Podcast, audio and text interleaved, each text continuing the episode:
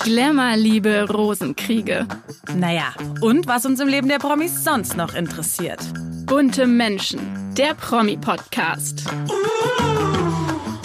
Hallo und herzlich willkommen zu einer neuen Folge von Bunte Menschen. Ich bin Barbara Fischer. Und ich bin Lena Krudewig. Wir sind beide Redakteurinnen bei Bunte und heute sprechen wir über Jenny Elvers. In Deutschland kennt man sie von Partys, roten Teppichen und natürlich Reality-Shows.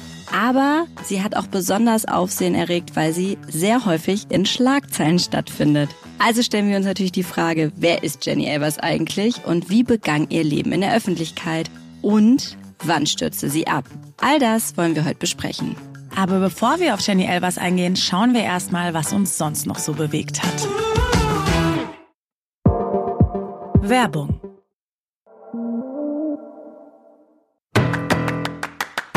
Bunte Spotlight.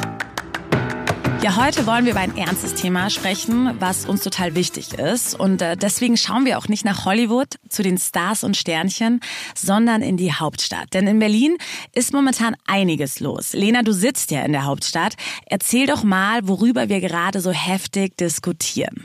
Ja, Babsi, ganz genau. In Berlin wird gerade ganz schön heftig gestritten. Und zwar geht es um ein wirklich wichtiges Thema, uns Frauen, besser gesagt unseren Schutz. Ich weiß nicht, ob du dich erinnerst, vor ein paar Wochen haben sich ja 100 prominente Frauen zusammengetan, darunter Natalia Wörner, Katrin Bauerfeind und Ruth Moschner.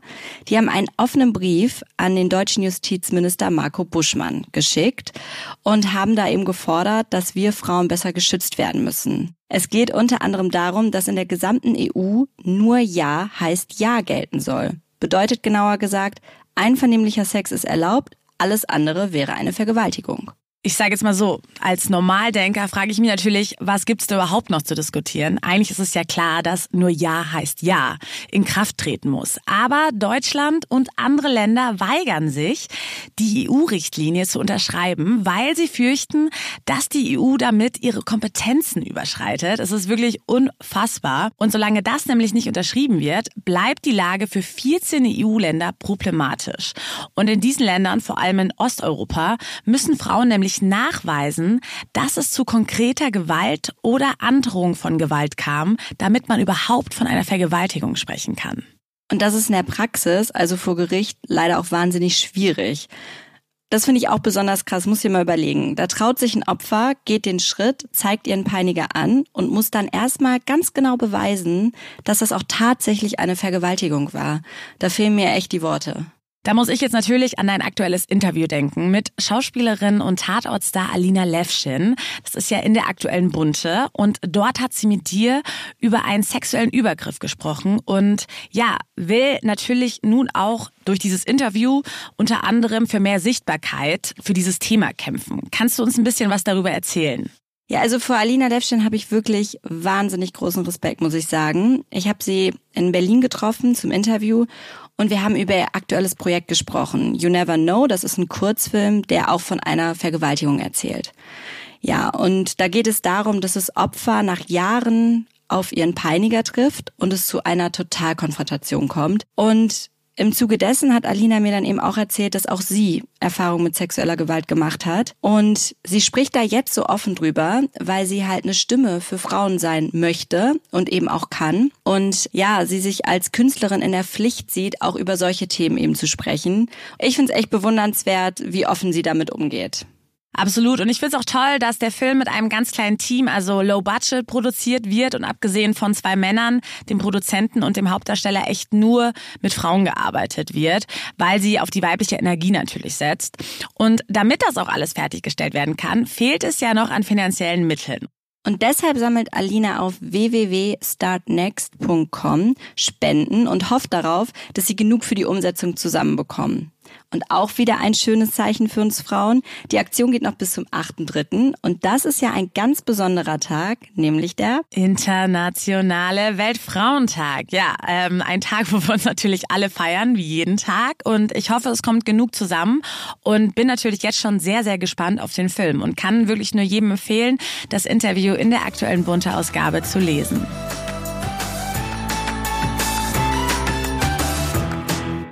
Irgendwie kennt jeder den Namen Jenny Elvers in Deutschland. Ob von diversen Partys, roten Teppichen, TV-Auftritten oder Reality-Shows.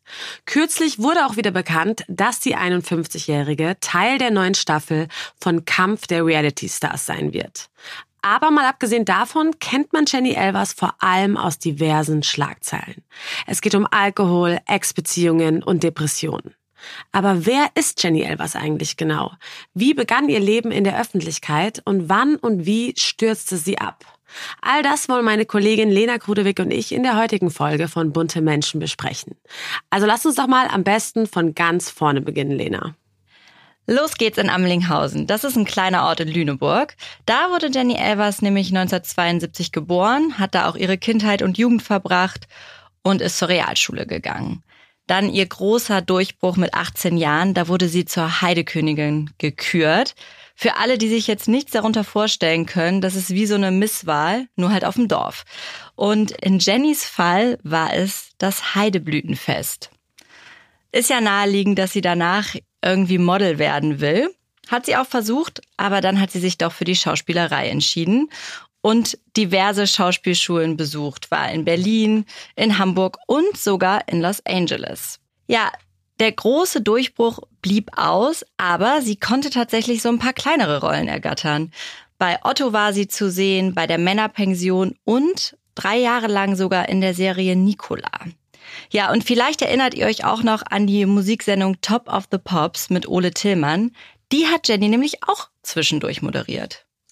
Ja, und du hast es gerade schon angesprochen, so den ein oder anderen kleinen Erfolg konnte sie erzielen, aber bevor ihre Karriere eigentlich richtig startete, geriet sie vor allem wegen ihrer berühmten Männer in die Schlagzeilen. Also es war wirklich so eine Beziehung, reihte sich an die nächste. Zum einen ist sie bekannt geworden, weil sie mit Musiklegende Dieter Bohlen zusammen war, aber vor allem sorgte sie für Schlagzeilen mit ihrer Beziehung mit Schauspieler Heiner Lauterbach 1996. Die beiden galten damals wirklich als das Glamour-Paar Deutschlands. Also sie waren auf diversen Titelseiten, sie waren auf jedem roten Teppich, waren so das beliebte Fotomotiv, muss man sagen. Und vier Jahre lang führten die beiden wirklich eine sehr turbulente On-Off-Beziehung, wo echt alles dabei war, was der Klatsch eigentlich so hergibt. Er warf ihr Affären vor. Unter anderem soll sie eine Affäre mit dem Fanta 4-Rapper Thomas D. gehabt haben. Sie wiederum sagt, er hätte sie mal geschlagen. Also es wurde wirklich alles kommentiert von beiden. Jeder hat sich auch immer wieder in den Medien dazu geäußert. Es war wirklich so eine kleine Schlammschlacht hin und her, bis dann letztlich 2000, ja, es alles vorbei war. Und auch darüber sind sie sich immer noch nicht einig, wer eigentlich Schluss gemacht hätte. Aber, wie sollte es auch anders sein, sie war nicht lange allein, die Jenny Elvers. Allein sein schien irgendwie so gar nicht ihr Ding. Wirklich unmittelbar nach der Trennung von Heiner Lauterbach ist sie mit Alex Jolich zusammengekommen. Und der war damals ja mega berühmt, weil er bei Big Brother mitgemacht hat. Hat er nicht gewonnen, aber er war Teilnehmer und hat danach auch so eine Single Ich will nur dich rausgebracht. er war und, auch gut aussehend. Ja, alle mit seiner Sonnenbrille und so. Er wurde total gehypt zu der Zeit. Und genau, die sind dann kurz nach der Trennung von Heiner Lauterbach zusammengekommen und Jenny wurde schwanger von ihm. Allerdings war auch diese Liebe von kurzer Dauer, denn noch vor der Geburt des gemeinsamen Sohnes Paul gab das Paar die Trennung bekannt könnte man meinen, dass Jenny jetzt erstmal genug von Männern hat und sich ein bisschen zurückzieht. Aber Fehlanzeige. Sie war ganz schnell wieder in einer Beziehung und auf Wolke 7 und zwar mit Götz Elvershagen. Und der ist ein echter Medienprofi, der war nämlich jahrelang der Manager von Marius Müller-Westernhagen. Ja, 2003 gaben sich Jenny und Götz dann auch das Ja-Wort und Götz soll Paul wie seinen eigenen Sohn angenommen und aufgezogen haben. Und er hat ja dann auch so als ihr Manager fungiert, ne? Ganz genau. Ja, und das hat gut funktioniert, viele Jahre. Absolut. Und das hat man dann auch gemerkt, wenn man dann sie so ein bisschen beobachtet hat die nächsten Jahre. Es gab keine öffentlichen Skandale mehr und beruflich ging es wirklich so ein bisschen bergauf für sie. 2006 zum Beispiel gelang ihr wirklich so ein kleiner schauspielerischer Durchbruch als alleinerziehende Mutter im Deadlift Book Film Knallhart. Ein Jahr später hat sie dann auch sehr erfolgreich bei Let's Dance teilgenommen und dann sah man sie eigentlich immer wieder in TV-Serien wie Soko Köln, Soko Leipzig, Ein Fall für zwei. Also sie wirkte dann dann wirklich immer seriöser und hat sich von diesem Partygirl-Image verabschiedet. Und ja, ich glaube, hat sich auch so ein bisschen auf ihr Privatleben konzentriert in dem Sinne, dass sie es nicht mehr so in der Öffentlichkeit lebt, wie sie es vielleicht davor getan hat. Ja, nach außen hin, zumindestens für uns, lief wie gesagt alles sehr gut für sie, bis dann der 17. September 2012 kam. Denn da war sie zu Gast in der NDR-Sendung Das und saß auf dem ja, berühmten Sofa von Moderatorin Bettina Tietjen. Was genau ist dann passiert? Also dieser Auftritt war wirklich sehr tragisch. Jenny war völlig alkoholisiert, lallte, konnte sich kaum auf dem Sofa halten, hat ein Glas umgeschmissen. Also es ist wirklich super Unangenehm. verstörend. Mhm. Ja, also sich das auch nochmal anzuschauen, da wird einem ganz anders. Und wenn man sich als Zuschauer schon so fühlt, ist kaum vorstellbar, wie sie sich in dem Moment gefühlt haben muss. Da war sie gerade mal 40 Jahre alt und ja, also es ist wirklich tragisch. Jahre später erklärte sie in ihrer Autobiografie Wackeljahre auch, wie sie sich da gefühlt hat. Und zwar erzählt sie, ich weiß ganz genau, dass ich ein Problem habe. Trotzdem will ich mich nicht als Alkoholikerin sehen. Das hat so etwas Heruntergekommenes. Ich hasse diesen Teil in mir, der immer stärker wird und inzwischen mein komplettes Leben bestimmt. Ab diesem Zeitpunkt konnte sie sich auch gar nicht mehr rausreden oder wollte es auch gar nicht mehr abstreiten, dass sie ein Alkoholproblem hat. Und ja, dass sie diesen Teil in sich offensichtlich hasst. Sie erklärt weiter, gerade würde ich mir am liebsten ins Gesicht kotzen, weil ich diese Jenny nicht mag, die so schwach und verlogen ist, die sich ständig wie eine alte Frau fühlt, weil ihr jeder einzelne Knochen wehtut, die morgens zittert und wirkt, bis sie endlich das erste Gläschen Sekt intus hat. Also ich muss sagen, zu lesen, wie schlecht es ihr zu der Zeit gegangen ist, schockiert und berührt mich total. Und auch wenn der Auftritt in der NDR-Talkshow schrecklich war, muss man sagen, dass genau das sie gerettet hat. Denn danach hat sie sich Hilfe gesucht. Zwei Tage nach der Ausstrahlung wo es natürlich komplett durch die Medien ging. Das war ja ein Riesending damals. Ja, absolut. Checkte sie eine Entzugsklinik ein. Und das hat ihr auch das Leben gerettet. Absolut. Und man muss auch wirklich sagen, ihr Ehemann Götz hat ihr das Leben gerettet, weil man liest es auch in der Autobiografie, wie er sie wirklich supportet hat, wie er sie unterstützt hat, wie er gesagt hat, komm, wir gehen jetzt in den Zugsklinik, du brauchst Hilfe, wir gehen das jetzt ganz ruhig an, außerhalb der Presse sozusagen, du machst jetzt dein Ding, wir konzentrieren uns nur auf dich. Und man darf ja auch nicht vergessen, sie beschreibt ja schon, dass sie sich wie eine alte Frau gefühlt hat, weil ihr die Knochen wehgetan haben. Sie war da gerade mal 40. Und ihre Organe haben ja auch nach und nach versagt. Das hat sie ja dann auch später noch erzählt. Also das war echt ja, die Rettung in letzter ja, Sekunde in Anführungsstrichen. Absolut, ja. Also Gott sei Dank haben da alle zusammen gehalten. Und umso trauriger eigentlich, weil ja gerade Götz und Jenny diese schwere Zeit zusammen durchgemacht haben, dass sie sich dann doch leider ein Jahr später, 2013, getrennt haben. Angeblich laut ihr wegen einer Affäre mit einer Mitarbeiterin, also er soll sie betrogen haben. Was da jetzt stimmt, wissen wir natürlich nicht.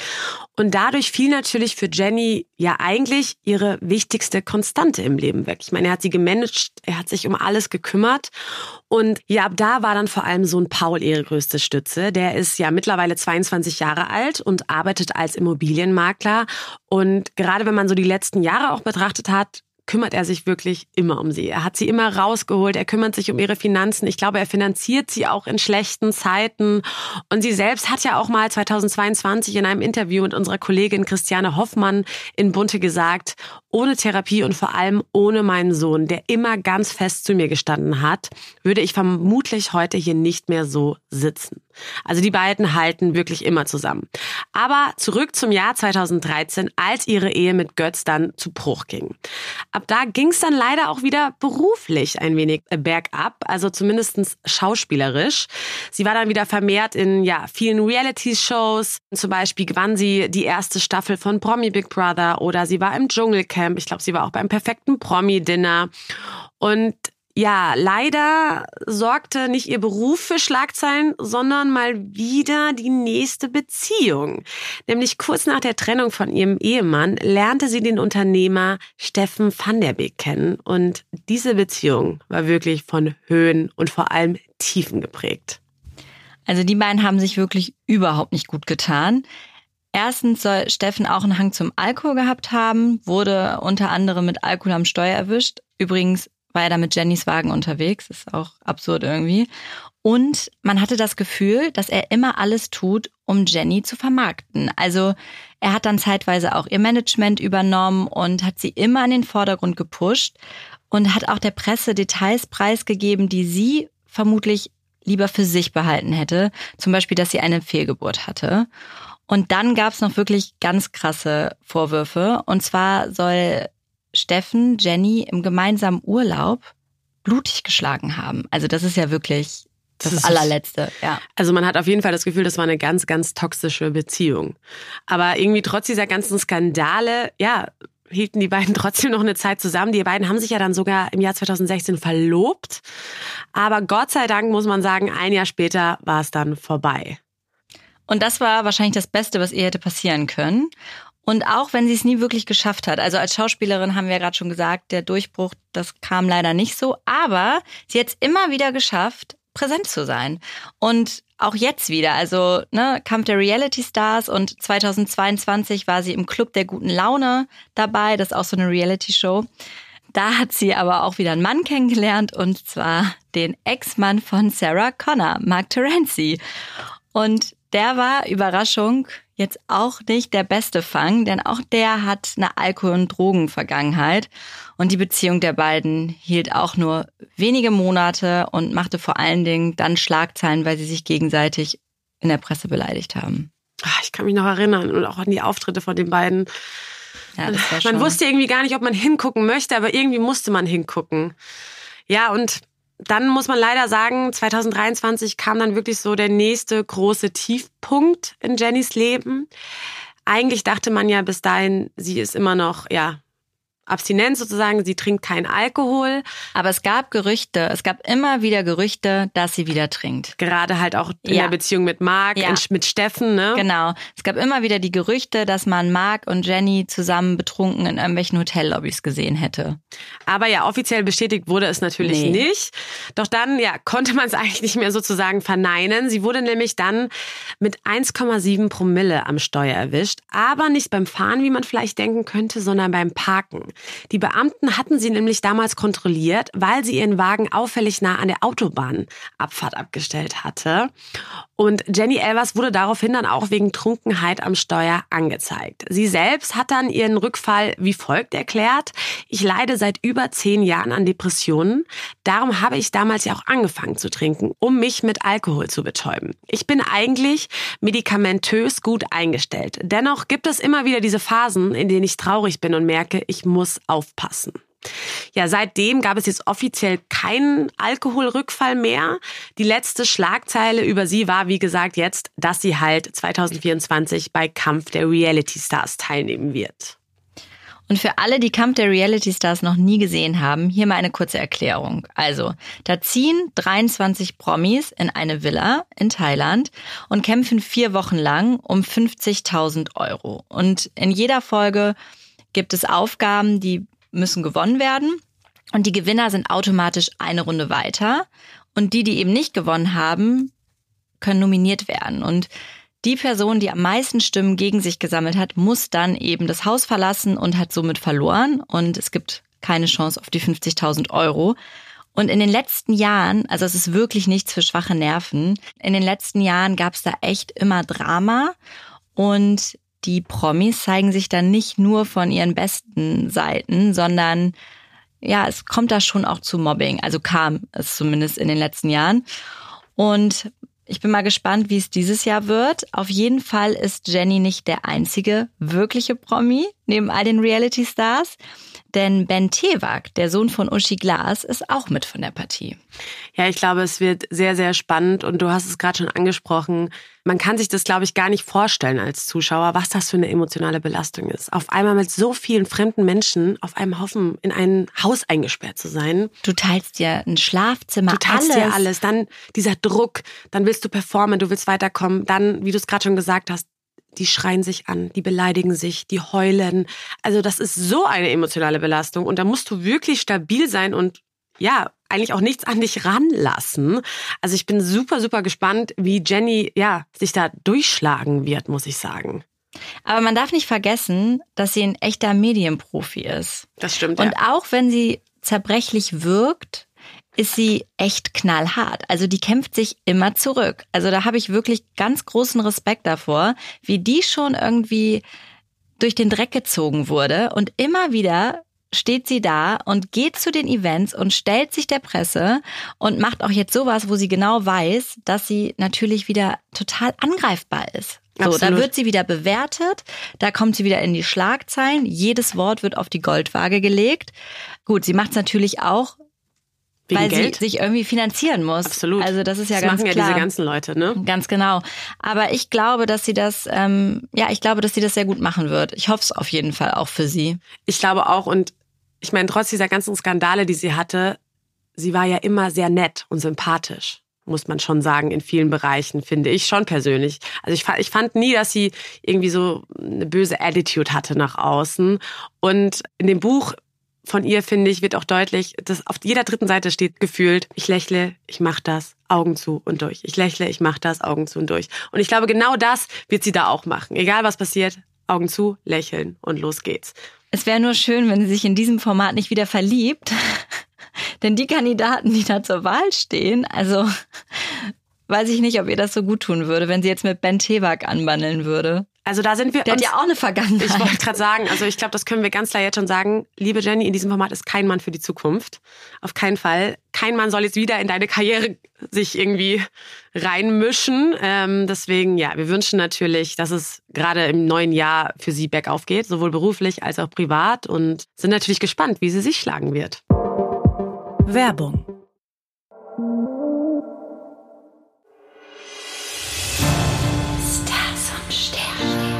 Inmitten der gesundheitlichen Krisen seines Vaters König Charles und seiner Ehefrau Kate steht Prinz William derzeit wahrscheinlich vor einer der härtesten Proben seines Lebens.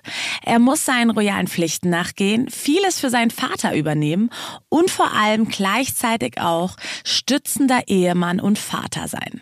Deswegen wollen wir mal schauen, was die Sterne für ihn in den nächsten Monaten bereithalten. William hat am 21. Juni Geburtstag und ist daher vom Sternzeichen Zwilling.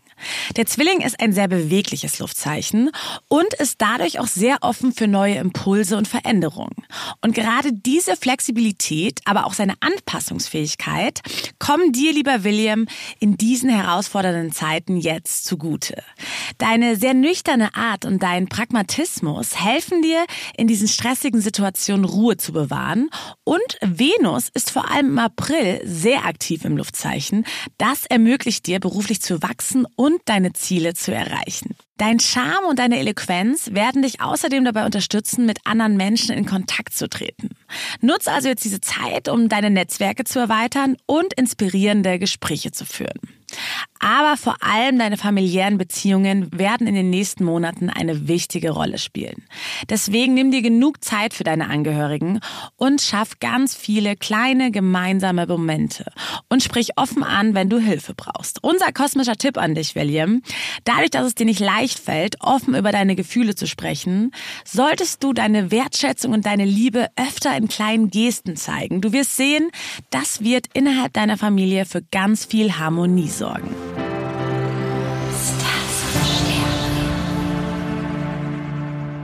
So, das war's auch schon wieder mit einer neuen Folge von Bunte Menschen. Wir hoffen, es hat euch gefallen. Wenn ja, dann abonniert uns unbedingt auf Spotify, Apple Podcasts und Co., damit ihr auch keine Folge mehr verpasst. Ja, und hinterlasst uns unbedingt eine Bewertung. Da würden wir uns mega drüber freuen.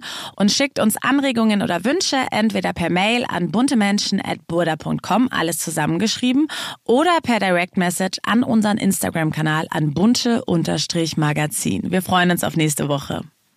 Und hier kommt noch ein ganz persönlicher Podcast-Tipp für alle, die den Garten lieben, Pflanzen pflegen, ihr eigenes Obst und Gemüse anbauen und sich gerne mit Nachhaltigkeit und Naturschutz beschäftigen. Grün statt Menschen, der Podcast von Mein schöner Garten, versorgt euch dreimal im Monat mit den besten Garten- und Pflanzentipps, holt renommierte Experten ans Mikro und bringt euch die Natur direkt auf die Ohren.